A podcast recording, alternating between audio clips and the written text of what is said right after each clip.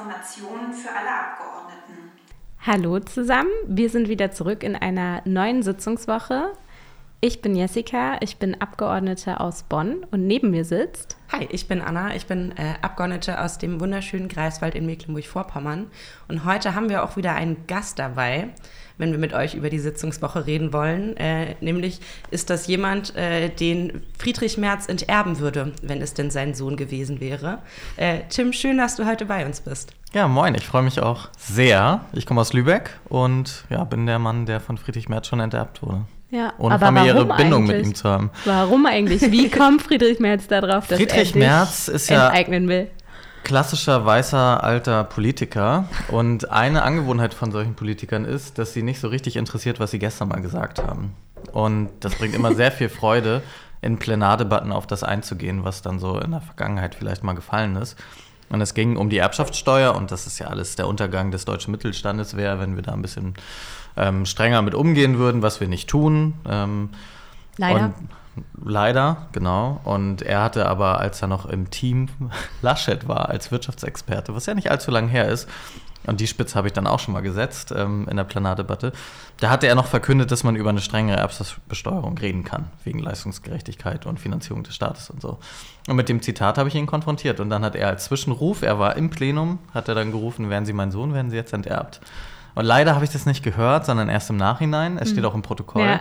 Aber hätte ich es gehört, dann hätte ich ihm nur entgegnet, dass ich auch seinen Pflichtanteil gerne nehmen würde. Den kann er nicht enterben, weil der reicht sicherlich schon aus, um ein ganz gutes Leben zu Der, führen. der reicht auf jeden Fall für einen Privatjet, würde ich sagen. ja, also wer Einkommensmillionär über viele Jahre war, da ist, glaube ich, einiges zusammengekommen. Und Ah. ich, ich glaube, da kann man eine schöne Maxime ableiten. Lebe so, dass Friedrich Merz dich enterben würde. Ja, Ja. ja. das müssen wir eigentlich noch mal als Plakat drucken. Der Äh, Das möchte ich ehrlich gesagt. Ich würde es äh, mir auch aufhängen. Ja, Der lass Kollege. Günzler, äh, auch CDU-Finanzexperte und Chef der Steuerberater in Niedersachsen, ähm, der hat mir mal an einem Abend gesagt, jetzt bei einer der vielen Weihnachtsfeiern und parlamentarischen Abende und so, dass sie immer gut wissen, wann, also warum sie in der Union sind, wenn ich rede. Ja? Hat mir sehr das gut ist gefallen. eine das ist richtige. ein also, Feedback. ihr, ihr merkt, wir haben ja heute einen der besten Abgeordneten, die man haben kann. Wenn man so geadelt wird, dann hat man alles erreicht aus meiner Perspektive. Aber diese Plakatidee, die müssen wir unbedingt verfolgen. Das müssen wir uns nochmal notieren. Ja, das notieren wir uns gerne äh, und mein Büro unterstützt wie immer auch gerne bei Design. Ähm, Das ist gut. Sag mal, erzähl doch mal, in was für Ausschüssen bist du, was bearbeitest du denn so inhaltlich im Bundestag? Weil was uns immer auffällt, ist, wir wissen, was wir machen und dadurch, dass wir miteinander reden hier im Podcast, weiß ich auch immer so halbwegs, was bei Jessica abgeht und umgekehrt. Ähm, und in einem Ausschuss sitzen wir ja mittlerweile auch zusammen. Ähm, aber erzähl doch mal, was sind, was sind deine Themen, was sind die Sachen, die du hier im Parlament bearbeitest? Genau, ich saß jetzt lange Zeit nur ähm, als ordentliches Mitglied im Finanzausschuss, was aber auch eigentlich arbeitsmäßig schon relativ erschöpfend ist ähm, und habe da die Berichterstattung für unterschiedliche Steuerfragen. Ich mache die Umsatzsteuer, was ein sehr, sehr großer Teil meines äh, ja, beruflichen Alltags hier ist, weil es da einfach ganz viele Einzellösungen natürlich und Einzelprobleme gibt, die man so gar nicht kennt oder die einem nicht begegnen. Das hat mit internationalem Handel zu tun, Einfuhrumsatzsteuer. Ähm, das hat aber auch mit Umsatzsteuerpflicht von ganz vielen Unternehmungen, Branchen, einzelnen Dienstleistungen zu tun. Wir haben jetzt gerade vor der Brust, dass auch Kommunen und öffentliche Einrichtungen umsatzsteuerpflichtig werden. Das ist ist eine EU-Entscheidung. Und da diskutieren wir zum Beispiel über Volkshochschulen. Was ist mit Volkshochschulkursen? Sind die jetzt auch umsatzsteuerpflichtig oder nicht? Was ist Bildung? Was ist Freizeit? Was steht im Wettbewerb? Was nicht? Also da kann man sich schon sehr, sehr viel mit beschäftigen. Ähm, und natürlich auch Anreize setzen, haben wir ja jetzt in der Entlastungsphase auch gemacht, dass wir ähm, Umsatzsteuerbeträge auch teilweise runtergesetzt haben. Und ansonsten mache ich die Erbschaftssteuer und die Vermögensteuer, was tolle Berichterstattung für einen Sozialdemokraten sind, auch wenn da wenig im Koalitionsvertrag steht, aber da arbeite ich viel konzeptionell dran und bringe mich auch in so außerparlamentarische Diskurse ein. Ähm, genau, das mache ich im Finanzausschuss und jetzt darf ich seit neuestem auch die Nachfolge von Falco Moss im Ausschuss für Digitales ähm, machen und habe da vor allen Dingen ja, Wirtschaftsberichterstattung. Ich mache den DMA, also das Gesetz für die digitalen Märkte. Ähm, ich habe Kryptowährung als Berichterstattung und Blockchain. Und Plattformökonomie. Plattformökonomie ist natürlich auch besonders spannend, hat auch einen direkten Bezug zu dem DMA. Ja, das sind so meine Themen, die ich im Bundestag bearbeite. Vor allem ging es ja bei dir auch viel um diese ganzen Entlastungsfragen, als wir die noch akuter diskutiert haben. Ich sag mal, im Bildungsausschuss diskutieren wir sie immer noch, weil die Studierenden und Fachschülerinnen ihre 200 Euro immer noch nicht haben. Aber so grundsätzlich war das ja oft ein Thema. Ähm, und da hast du ja auch immer wieder mit Ideen entwickelt und auch eingebracht. Äh, kommen wir vielleicht gleich zu, wenn es um die Umsatzsteuer geht, würde ich dich nochmal um eine Einschätzung ähm, bitten. Und zwar diskutieren wir ja immer wieder, äh, Cem Özdemir hat das ja eingebracht, aber zum Beispiel wir als Jusos haben das auch immer wieder vorgeschlagen, diese Frage von Umsatzsteuersenkung auf Obst und Gemüse, das hat Cem Özdemir ja eingebracht. Ah, das ist ja dann Das ist die die Mehrwertsteuer. gleiche. Achso, ist die Ah, gleiche. Wir haben in Deutschland nur eine Umsatzsteuer und die wird gelebt als Mehrwertsteuer. Aber sie ist eigentlich klassisch keine Mehrwertsteuer, sondern es ist eine Umsatzsteuer, weil, der, weil nicht der Kunde selbst sie in irgendeiner Form abführt, sondern das Unternehmen sie abführt. Also das Unternehmen schreibt die Rechnung, schlägt sie drauf, aber führt es als Unternehmen als Umsatzsteuer. Ah. Genau. Diese, diese Unterscheidung Ist was wusste für ich gar nicht. Habe es aber offensichtlich direkt gleichgesetzt. Aber Es gut. ist synonym in Deutschland. Okay. Ihr könnt es synonym Ich, sagen. wusste, ich wusste, dass es beides gibt. Ich wusste aber nie, was der Unterschied Ja. ist und augenscheinlich gibt es keinen Unterschied. Aber äh, sorry, ich wollte In unserem Leben- war ja wichtige, In unserem Leben nicht so wirklich. wichtige Wissenslücke bei uns beiden. Ähm, genau. Und wir als Users haben gesagt, was ist eigentlich mit äh, den Grundnahrungsmitteln? Also Mhm. nicht nur Obst und Gemüse, sondern Grundnahrungsmittel. Was, äh, wie siehst du das äh, denn? Also war, war das überhaupt mal Thema? Ist das noch ein Thema? Und wie siehst du dieses, diese Möglichkeit? Also erstmal ist es natürlich eine sehr plausible Forderung, weil man denken würde, okay, ähm, warum sollen Grundnahrungsmittel jetzt noch zusätzlich durch den Staat stark besteuert werden? Ja. Und vor allen Dingen will man nicht Anreize setzen, dass gerade auch diese Lebensmittel natürlich kostengünstig zu erwerben sind. Ähm, es gibt nur eine Reihe von Problemen dabei. Und ein Problem ist, dass wir im Moment in Deutschland einen riesigen Flickenteppich darin haben, was eigentlich ähm, jetzt schon mit einem reduzierten Mehrwertsteuersatz ausgezeichnet ist und was nicht. Und wir haben da so klassische Beispiele, die auch ganz viele Leute kennen, dass zum Beispiel Kuhmilch mit 7% besteuert wird und Sojamilch mit 19%, wo eine Ungerechtigkeit entstand. und ähm, wenn wir jetzt anfangen würden zu sagen, wir besteuern alle Grundnahrungsmittel mit 0%, was die EU seit neuestem erlaubt, also eigentlich seit letztem Jahr erst, dann ist ja die Frage, was sind Grundnahrungsmittel? Gehen wir jetzt von denen aus, die bisher schon mit 7% besteuert sind? Ordnen wir das neu? Ähm, wenn wir von denen ausgehen, die mit 7% besteuert sind, dann würde es zum Beispiel dazu führen, dass Fleisch mit 0% dann besteuert wird, weil es ein Grundnahrungsmittel schon jetzt ist. Aber Fleischersatzprodukte mit 19. Und dann schafft man eine absolute Schieflage in einer Anreizsituation. Viele Menschen wollen sich, auch aus Klimaschutzgründen, aber auch aus ethischen Gründen, wollen sich fleischlos ernähren. Die würden wir massiv benachteiligen. Das heißt, da wäre schon der erste Schritt zu sagen, okay, alle Fleischersatzprodukte müssten eigentlich auch damit rein. Auch alle Milchersatzprodukte müssten damit rein. So, und dann gerät man in so einen Prozess, wenn man sich dann diese Listen anguckt, dass man eigentlich zu dem Ergebnis kommt, oha, wir müssen das ganze Ding aufräumen. Weil da sind so viele? Ungerechtigkeiten. Das geht, das ist auch absolut mein Ansinn und ich arbeite da konzeptionell auch gerade dran. Aber das ist schon etwas, wo du dich natürlich mit ultimativ vielen Branchen anlegst. Mhm. Es ist jetzt schon so, dass bei mir Lobbyarbeit wirklich intensiv betrieben Ja? wird. Absolut. Also Okay, ich ich kriege das immer gar nicht so Woche mit Lobbyarbeit, ehrlich gesagt. jede Woche ähm, LobbyvertreterInnen, die ihre Branche, ihre Produkte, ihre Dienstleistungen bei mir platzieren, das müsste doch aus den und den Gründen weniger besteuert werden. So, und das ist erstmal eine große Hürde, weil es nicht so trivial ist. Dann könnte man natürlich sagen, okay, dann machen wir aber nur Bio-Lebensmittel oder wir machen nur Obst und Gemüse, ne, um da zumindest den ersten Schritt zu gehen. Und dann muss man das wirtschaftlich bewerten. Und die wirtschaftliche Bewertung aus unserer Sicht ist momentan, dass in diesem sehr, sehr angespannten Umfeld, wo die Inflation, wir haben heute die Meldung bekommen, immer noch 8,7 Prozent beträgt, wo die Unternehmen auf sicher gehen und nicht, also der Preiswettbewerb, der ja die Basis dafür ist, dass das weitergegeben wird am Ende an die Kunden, der im Moment nicht so gut funktioniert, weil viele Unternehmen sagen, ah, ich lasse mal die Preise, ich weiß nicht, wie ich die eh ansteigen lassen muss in den nächsten Wochen. Ich lasse jetzt erstmal auf dem Niveau und stecke mir lieber für eine kurze Zeit die Steuersenkung als die Unternehmen mit ein. Ja. Ähm, und da gibt es einen riesigen Mitnahmeeffekt. Das haben wir ja auch bei den äh, Benzinpreisen und so gesehen. Da gibt es immer Mitnahmeeffekte, aber dann besonders. Und ich gehe auf Nummer sicher in diesem angespannten Um- Umfeld und gebe das nicht weiter. Und deswegen haben wir das diskutiert und unsere Schlussfolgerung war daraus, lass uns lieber einmal Zahlung machen, gezielte Entlastung an bestimmte Bevölkerungsgruppen, weil die kommen auf jeden Fall an, das haben wir im Griff, das ist unser Einflussbereich. Und diese Steuersenkung, da können wir einfach nicht gar. Erstens ist sie nicht komplett konsistent und wir wissen nicht, ob wir das hinbekommen mit den Produkten. Und zweitens wissen wir auch nicht, ob sie perfekt weitergegeben wird. Das war, deswegen haben Aber wir es gibt bisher es da keine gemacht. Kontrollmechanismen oder so, dass man, dass man sagen kann, ihr müsst es weitergeben?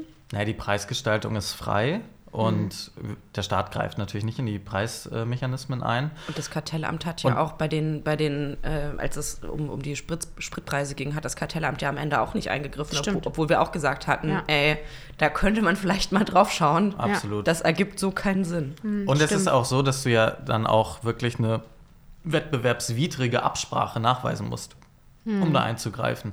Und wenn aber alle auf Nummer sicher gehen und das so eine implizite Absprache ist, dann ist es halt super schwer nachzuweisen, dass der Markt nicht funktioniert.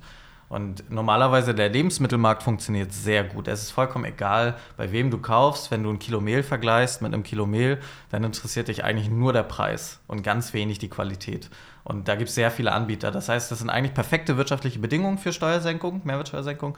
Aber wie gesagt, in der aktuellen Zeit ähm, sind wir nicht ganz sicher gewesen, ob das das richtige Mittel ist. Aber denkst du denn, dass das jetzt zukünftig dann schon nochmal Thema wird? Weil ich muss ehrlicherweise schon zugeben, dass, ja, A, was du schon gesagt hast, mit Blick auf die Grundnahrungsmittel, dass man das neu sortieren muss, aber B, auch, wenn wir jetzt in die Debatte kommen, dass immer weniger Leute auf, also dass wir immer weniger Fleisch konsumieren müssen. Ja, das ist ja einfach so. Das hat ja auch nichts mit damit zu tun, dass, dass man irgendwem was vorschreiben will. Es ist einfach gesundheitlich, aber auch mit Blick auf den Klimawandel nun mal notwendig. Ähm, dann muss man ja auch sagen, was die Alternative ist, beziehungsweise gucken, dass mit Blick auf die Volksgesundheit, dass zum Beispiel Gemüse und Obst und so erschwinglich ist. Aber wenn man sich mal so einen Warenkorb anguckt und den mal zusammenstellt, das, was es halt krass nach oben treibt, das sind ja dann auch gerade gesunde Produkte und, und Fragen von Obst und Gemüse. Deswegen, ich finde es eigentlich von dem Grundsatz her richtig, Obst und Gemüse und Grundnahrungsmittel in der abgedateten Version dann offensichtlich nicht so zu besteuern. Ja. Und eigentlich, eigentlich müsste man, also in meinem Kopf ist das jetzt gerade so ein zweistufiges Modell. Man kann mit Obst und Gemüse anfangen, weil da ist klar definiert, was das Ganze ist. Wobei ich an der Stelle auch sagen muss, ich, ich schätze Cem Özdemir sehr und äh, ich finde den Vorstoß auch gut. Ähm, aber als Minister sowas zu droppen, ohne das irgendwie vorher Ja. abzusprechen, hinterlässt halt bei den Leuten das Gefühl, naja, die wollen es, aber warum kommt denn das jetzt nicht? Ne, das erweckt eine Erwartungshaltung. Das kannst du über die Partei machen, so völlig fein, sagen, hey, wir fordern, wir finden das sinnvoll, aber als Minister fand ich das so ein bisschen okay, weird. Dann mach's halt Ich auch. glaube, es war auch ein bisschen Hilferuf nach Aufmerksamkeit, damit er auch irgendwo mal vorkommt, um ehrlich zu sein, auch wenn das ein bisschen gemein ist. Aber das ist ja irgendwie auch, er muss natürlich auch schauen, dass er einen Arbeitsnachweis erbringt und das ist eine Forderung, die populär ist und er hat die platziert, das wird mit seinem Namen verbunden. Aber auch da stellen sich dann wieder die Fragen, ist das importierte Obst, was mit dem Flieger dreimal um die Welt gegangen ist, ist das jetzt von uns genauso zu beanreizen wie das aus der Region? sind Erdbeeren aus, aus Spanien Ja, dabei. stimmt. und nicht Absolut. Und so. da, oder äh, wirklich auch ja Obst, was wir eigentlich gar nicht mehr konsumieren wollen zu bestimmten Jahreszeiten, weil wir sagen, das ist nicht nachhaltig und das entspricht nicht unseren Klimavorstellungen. Und da stelle ich mir persönlich vor, dass man regelbasiert mit Grundbedarfen, mit Klimafaktoren, aber auch mit solchen Dingen wie, unter welchen Bedingungen wurde das hergestellt, dass man daraus ähm, was ableitet, Zertifikate, äh, es gibt ja schon Siegel und Gütesiegel und Zertifikate und so gibt es ja schon, dass man auf Basis dessen eine neue Reform macht und Produkte da ganz klar einsortiert nach diesem regelbasierten Modell. Und dann wird man zu dem Ergebnis kommen, dass Fleisch im Moment zu krass bevorteilt ist und dann wird man eine richtig ernsthafte Diskussion darüber führen müssen, wie wir damit zukünftig umgehen wollen, ob wir weiter Fleisch so subventionieren wollen oder ob Fleisch eigentlich zum Luxusprodukt in Anführungsstrichen wird und man dafür mehr bezahlen soll. Und dann wird diese soziale Spannung auf jeden Fall auch nochmal ein Thema sein, weil dann wird wieder das Argument kommen, aha, ihr wollt nur, dass die Reichen Fleisch essen können, aber die Armen sollen sich nicht leisten können. Aber wie So, seht ihr das denn? und Also- da, also ich sehe es persönlich so, dass niemand in der Woche fünfmal Fleisch essen muss, dass ähm, 80 Kilo pro Jahr pro Kopf im Durchschnitt immer noch viel zu viel Das ist. ist auch gesundheitsschädlich Und einfach. dementsprechend also, aber, bin, ich da, bin ich da relativ klar positioniert. Nur man muss diese Diskussion aushalten. Und du? Äh, Wie bin, ich, du das? bin, bin, ich, bin, ich völlig, bin ich völlig auf eurer Seite. Wir können, wir dürfen es nicht, ich finde, wir dürfen es nicht zum Luxusprodukt deklarieren, aber den Fleischkonsum, wie wir ihn aktuell in Deutschland haben, der ist nicht gesund, der ist nicht nachhaltig. Äh, und jetzt bringe ich es doch ganz kurz. Ähm, äh, grundsätzlich, wenn man über tierische Lebensmittel spricht, muss man so viele Faktoren irgendwie auch mit einarbeiten. Beispielsweise ähm, ein Liter Milch.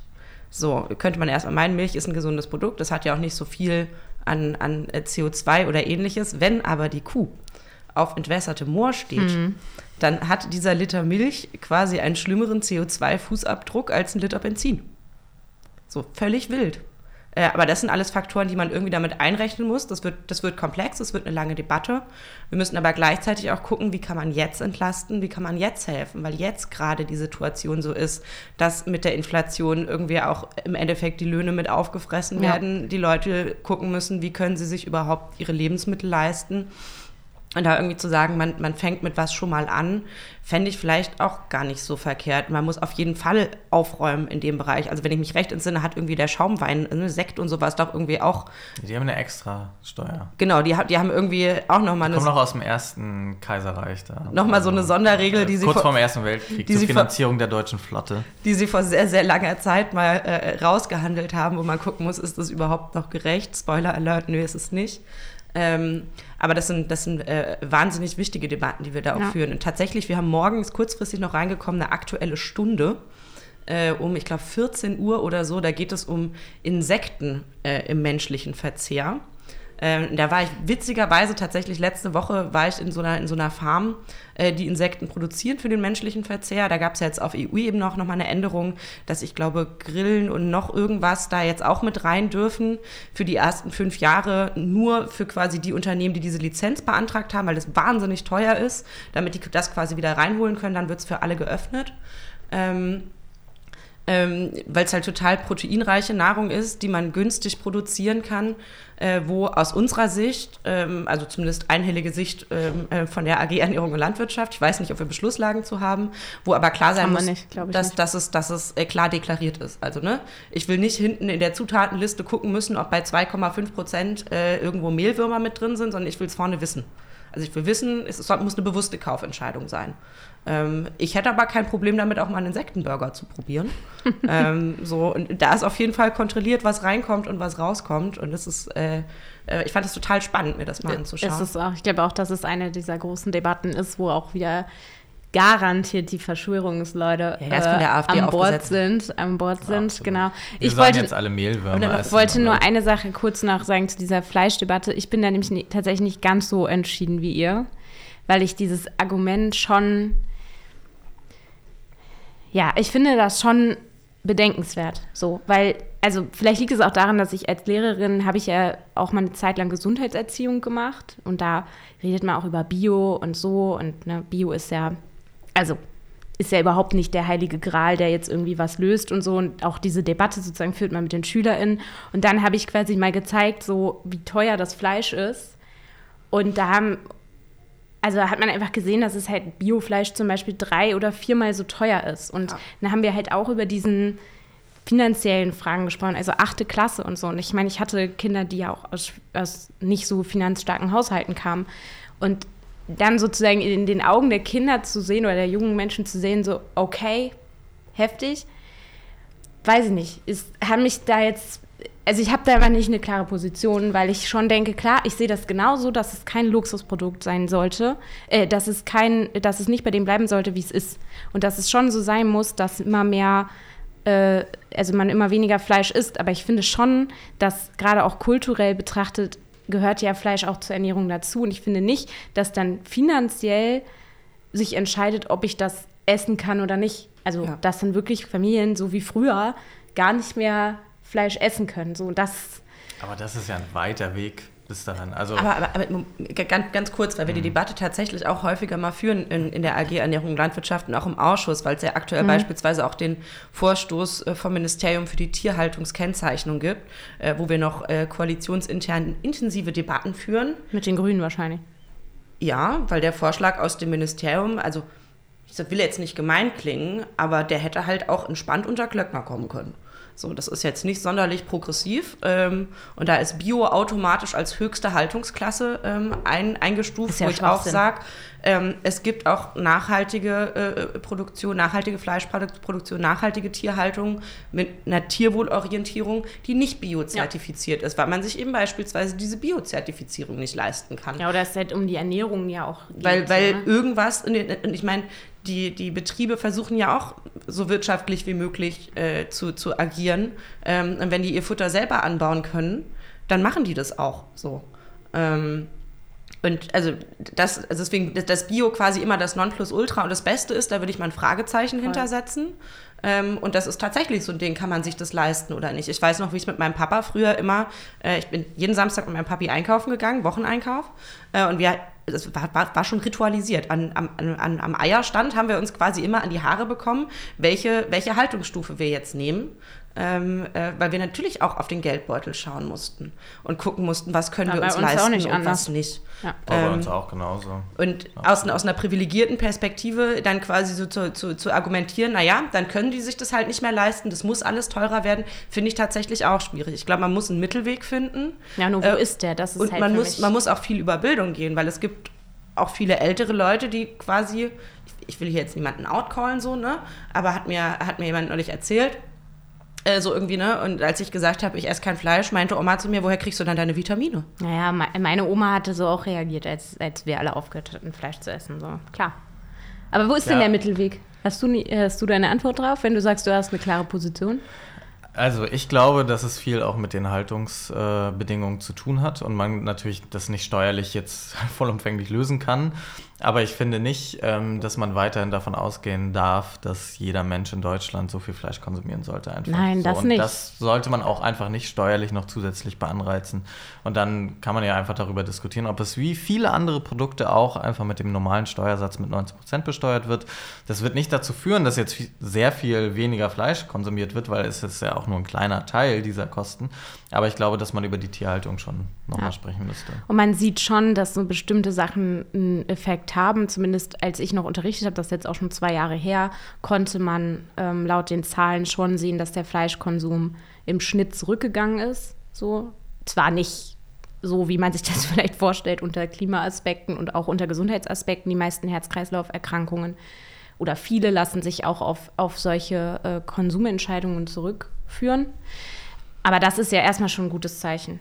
Vielleicht ist es dann auch die Übrig- Kombi Mhm. aus, aus Steuer und aus Haltung, dass man sagt, bestimmte Haltungen sind verboten und dadurch wird es dann halt auch teurer. Aus Steuer, Haltung und Bildung. ja, Und es wird sicherlich auch noch ein bisschen was mit dem wissenschaftlichen Punkt zu tun haben, weil ja auch ganz viel daran geforscht wird, dass Zellen einfach reproduziert werden. Ja. ohne dass dafür ein Tier überhaupt noch entsteht. Ja. Und das dann, also ich kenne das aus Lübeck, da gibt es äh, eine Dependance von Fraunhofer und an der Uni Lübeck wird mit Fraunhofer zusammen ähm, daran geforscht, äh, bei Fischen im Moment aus Fischzellen, dass die sich vermehren im Reagenzglas, ohne dass daraus jemals ein neuer Fisch entsteht. Und das sind echte Fischzellen, also Muskelzellen. Und das ist halt super krass, wenn man das skalieren könnte Mhm. und Fleisch würde halt nur noch so entstehen. Das wäre ein garantiert grätenloses Fischfilet. Das wäre erstens garantiert grätenlos und Nicht zweitens schlecht, ehrlich gesagt. wäre die Klimabilanz natürlich viel, viel besser und es würde auch dieses Tierwohl-Thema nicht mehr entstehen, weil es ja gar kein Lebewesen mehr gibt in dem Sinne.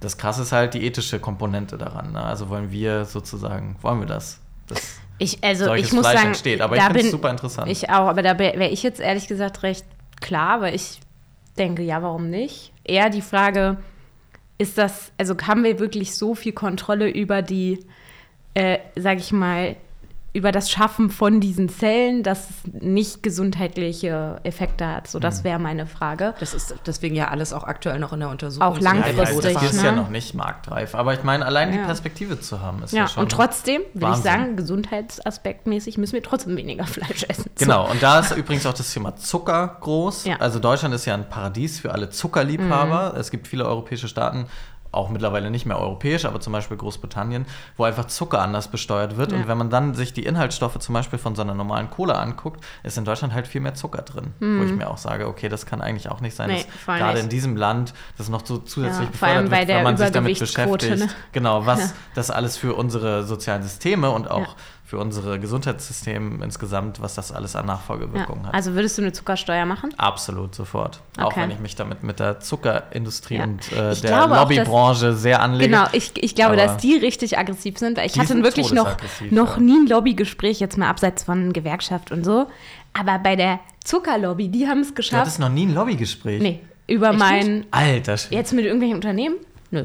Oder Verbänden. Ja, mit Verbänden natürlich schon, aber jetzt nicht so irgendwie die Lobby für Waffenindustrie ist ist auch irgendwie ein Da kann ich euch nachher noch eine Geschichte erzählen zu vom mir gekommen Jahressteuergesetz, oder so. Lobbyarbeit. Nee, Also, aber das da ist sozusagen, das ist sozusagen der, der Punkt. Bei, die Zuckerlobby hat es geschafft, bei mir Ja. dann unter so einem Wahlkreisthema dann irgendwie Naja, doch die sind aufzutau stark. aufzutauchen. ja, naja. Ja, ähm, was wir auch immer machen, um jetzt vielleicht nochmal diese Ernährungsthemen abzuschließen, auch wenn ich es super spannend finde, ehrlich gesagt. Und äh, man, glaube ich, auch sieht, was für eine Zukunftsdebatte das ist und wie ja, zögerlich wir tatsächlich auch sind.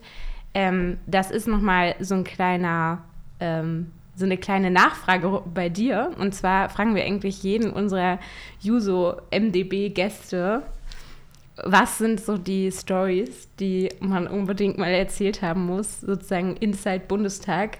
Absurde Stories, aber auch vielleicht krasse Sachen, die einen auch emotional und, und so vielleicht berührt haben. Gibt es da irgendeine Story oder gibt es da Stories, von denen du sagst, das war irgendwie, werde ich nie vergessen? Ich würde am liebsten zwei erzählen. Eine, die eher so persönlich privat ist oder mehr oder weniger. Spill it.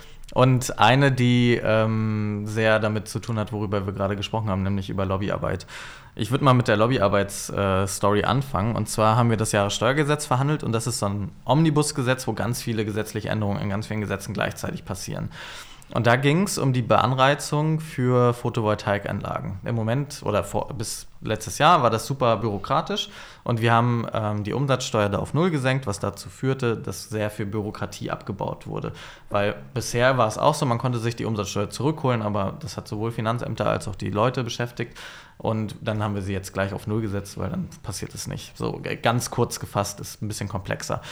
Und da ging es aber immer um den Kauf von Solaranlagen und nicht um die Vermietung. Aber in Deutschland gibt es einen riesen Geschäftszweig, wo Leute Solaranlagen vermieten. Also da Wusste ich gar nicht. meldest du dich bei einem Unternehmen und dann sagen die, ja, ich baue dir eine Solaranlage aufs Dach, aber die gehört mir und wir teilen uns so ein bisschen die Erträge und du bezahlst monatlich was, aber genau, ich bekomme auch was von den Erträgen.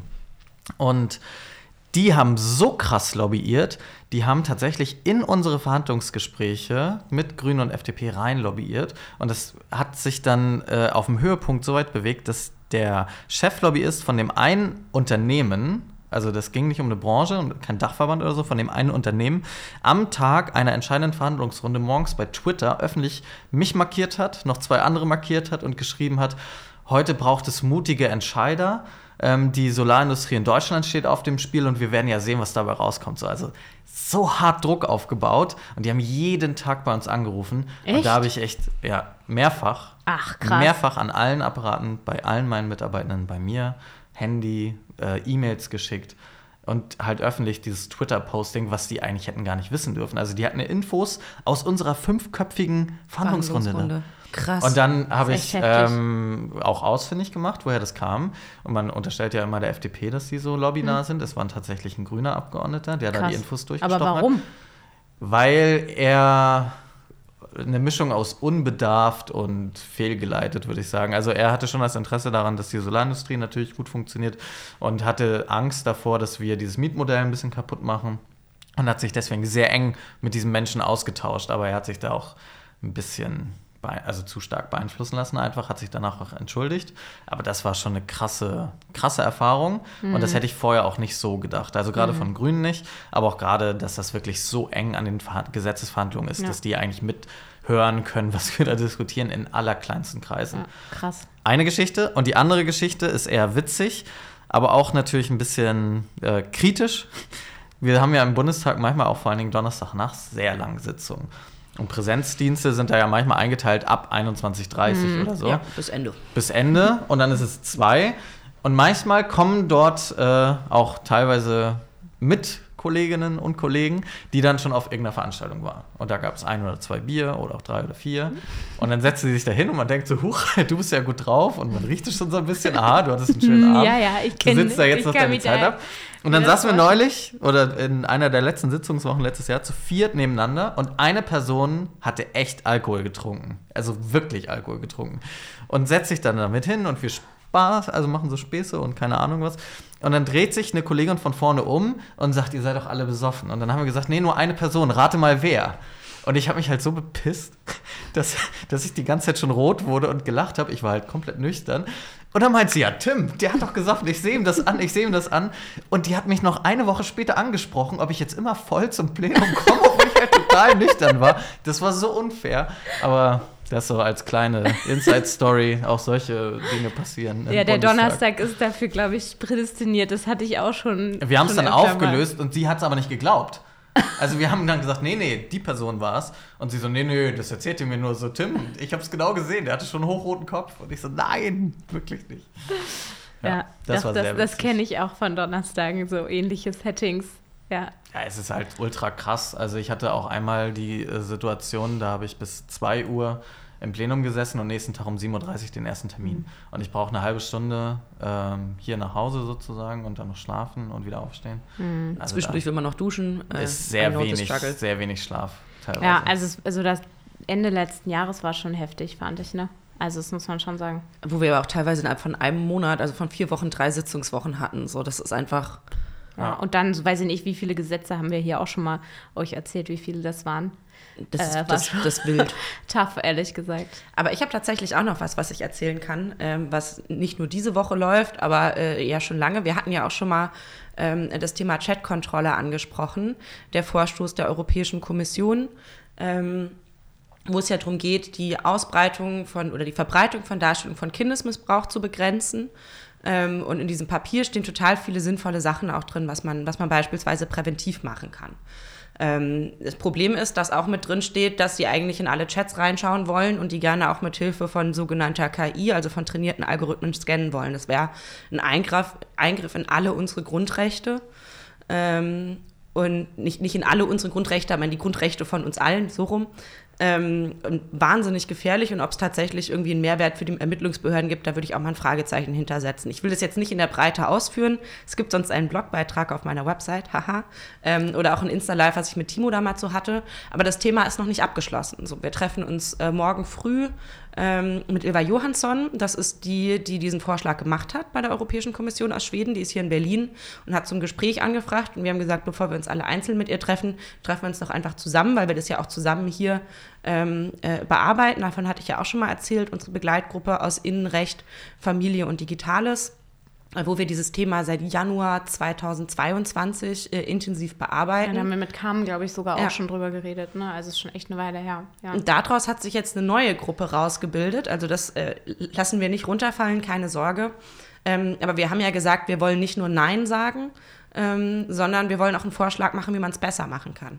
Und daraus hat sich jetzt eine neue Begleitgruppe gebildet, also ein Zusammenschluss aus Menschen im Parlament, aus unserer Fraktion, die daran arbeiten, ähm, wo wir über Kinderschutz grundsätzlich sprechen und wie man eigentlich Kinder vor solchen Übergriffen schützen kann, wie man Kinder besser schützen kann, sowohl im analogen wie auch im digitalen Raum, wie man Ermittlungsbehörden besser befähigen kann. Und da hatten wir jetzt heute Morgen ähm, ne, ein Treffen in einer größeren Runde jetzt. Also angefangen daran zu arbeiten hatten äh, Daniel Baldi, kam Wegge, und ich, also kam für Innen und Recht, äh, Daniel äh, für Familie, ich für Digitales. Das haben wir jetzt weiter geöffnet ähm, und haben jetzt anderthalb Stunden über quasi unseren ersten Entwurf diskutiert und wo man noch was einfügen könnte. Es gibt auch Punkte, die sind bei uns noch umstritten. Da gucken wir jetzt bis zum nächsten Mal, dass wir irgendwie äh, eine Lösung finden. Aber auch das passiert quasi immer im Hintergrund im Parlament. Ähm, weil es ja dann auch manchmal heißt in Gesprächen, warum ist denn niemand im Plenum? Naja, weil wir genau solche Sachen machen, weil wir genau an konkreten Problemen arbeiten, die wir hier im Land haben und Vorschläge machen, wie man sie besser machen kann. Und vor allem progressive Politik ja nicht vom Himmel fällt, sondern man tatsächlich ja auch ganz konkrete Konzepte braucht. Ne? Das ist ja auch eine Erfahrung, die du äh, gemacht hast, Tim, mhm. beziehungsweise etwas, was du uns allen geliefert hast, auch mir persönlich, nämlich äh, die einmalige Vermögensabgabe. Auch das hast du ja schon gesagt, dass du dafür auch zuständig warst. Und ich glaube, dass es ist noch nicht gekommen, deshalb ist da kein Haken hinter. Und ich würde jetzt auch nicht sagen, das ist jetzt schon der Erfolg, weil ich glaube, wir messen das immer daran, was auch wirklich passiert. Aber ich würde schon sagen, bis hierher ist das ein ziemlich guter und erfolgreicher Weg, der bei dir ein bisschen, also auf jeden Fall angefangen hat und wo dann verschiedenste Leute dann das weiter nach vorne getragen haben, aber du natürlich als der Hauptverantwortliche, oder? Ja, absolut. Also das war ja auch ähm, ja, das erste Papier, was ich sowieso in dieser neuen Rolle geschrieben habe. Ähm, ja, danke für das Herz. Ja, ähm, ja wir sind alle begeistert gewesen. Und ich habe mich sehr, sehr intensiv damit beschäftigt und tatsächlich auch, ich weiß das ja von vielen äh, Kolleginnen und Kollegen, die da auch ähm, sich dann Papiere schreiben lassen und dann ihren Namen draufsetzen. Aber das Papier habe ich auch tatsächlich selber wissenschaftlich erarbeitet und auch selber zu Hause geschrieben. Und deswegen liegt mir da auch wirklich viel dran. Ähm, und das hatte ich ja für die Parlamentarische Linke geschrieben. Und das wurde dann zur Beschlusslage der Partei. Und jetzt hat sich diese Kommission der Partei gebildet, die dann auch nochmal richtig Richtung äh, Regierungshandeln gehen will. Du bist ja Teil dieser Kommission, was mich auch sehr gefreut hat.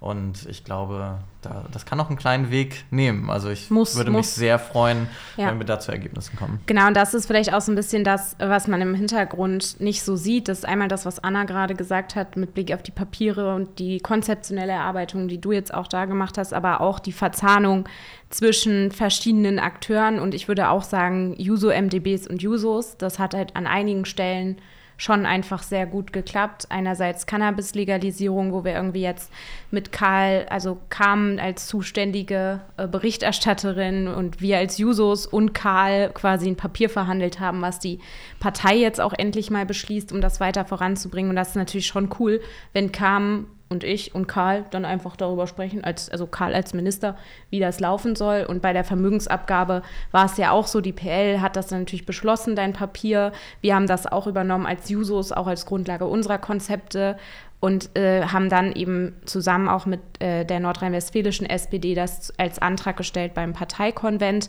Da gab es richtig Stress. Also wir haben wirklich bis nachts verhandelt und uns da hart gestritten und so weiter und hatten dann auch erst morgens irgendwann dann doch mal die Bewegung, weil einfach die Mehrheiten standen so, muss man mhm. auch einfach sagen. Es lief ja nicht von selbst.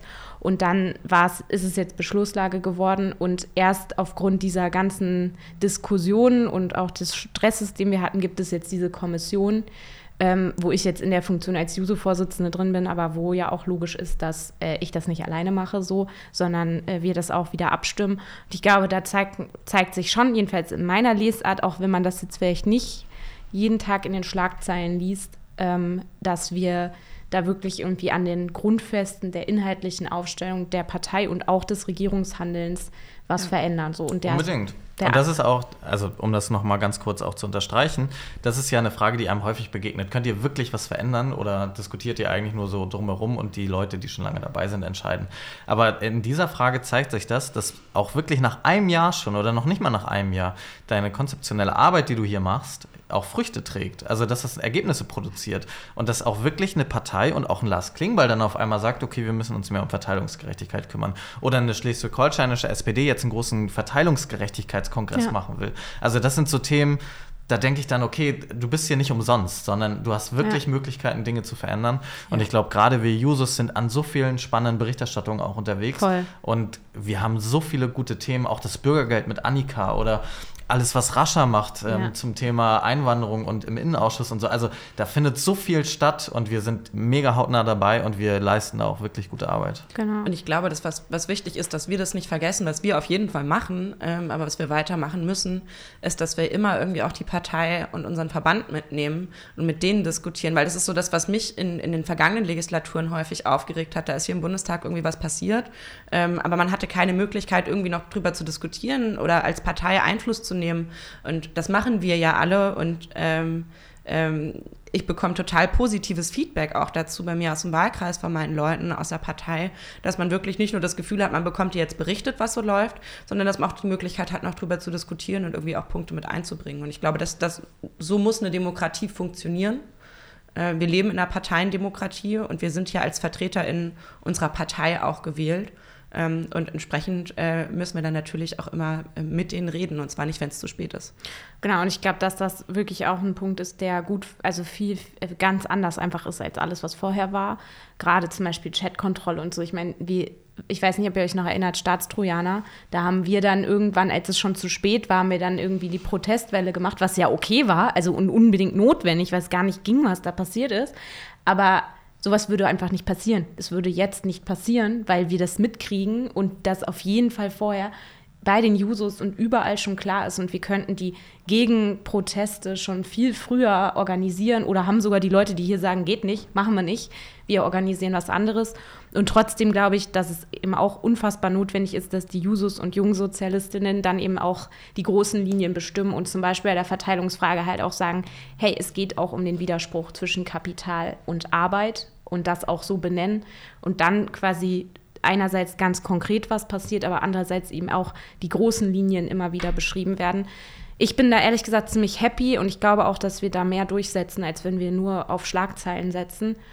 Aber äh, das wird sich am Ende dann an den Ergebnissen messen. Von daher arbeiten wir jetzt auf die einmalige Vermögensabgabe hin, oder? Genau, das wäre cool. Yes. Ja, ich würde sagen, das war's schon. Vielen Dank, Tim, dass du bei uns warst. Ja, hat viel Spaß gemacht. Danke für die Einladung. Ich würde sagen, bis dann, Klamm. Ciao, bis nächste Sitzungswoche. Bis bald.